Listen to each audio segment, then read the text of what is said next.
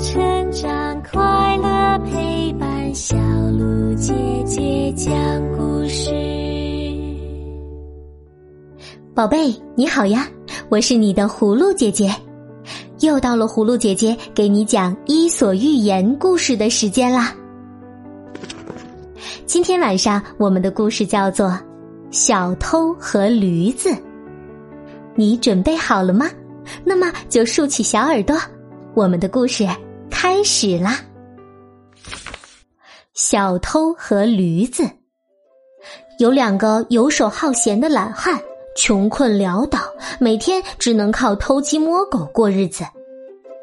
一天，两人商议后决定去偷邻村的一头驴。到了晚上，他们偷偷的潜入那家的院子，很容易的就把驴子偷到了手。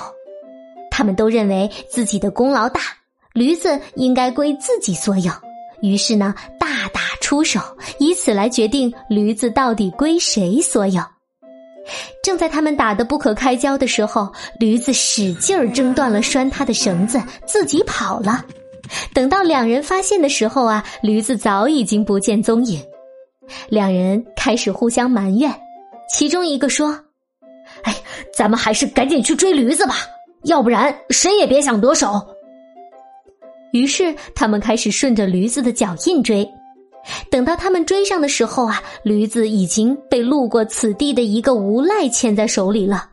那无赖正在为晚餐发愁时，突然发现路边有一头没有主人的驴子，顿时心中窃喜。再说那两个小偷，本来为争驴打得你死我活，驴还未到手，却被别人牵走了。于是两人便把所有的仇恨与怨气都撒在那个无赖身上，把无赖打得奄奄一息，一拳又一拳的打，直到东方发亮才肯停手。当他们正准备再度协商如何来分这头驴时，忽然听到四周风声四起，人群涌动。只见找驴的村民们手持木棒、锄头等等飞奔而来。两个小偷吓得六神无主，瘫软在地上。好了，宝贝，今晚的故事就讲到这儿了。这个故事告诉我们呀，面对危险时，为了贪利而做无谓的争执，无异于坐以待毙。明天晚上，葫芦姐姐继续给你讲《伊索寓言》的故事。那么现在，就请你乖乖的闭上眼睛。做个香甜的美梦吧，宝贝。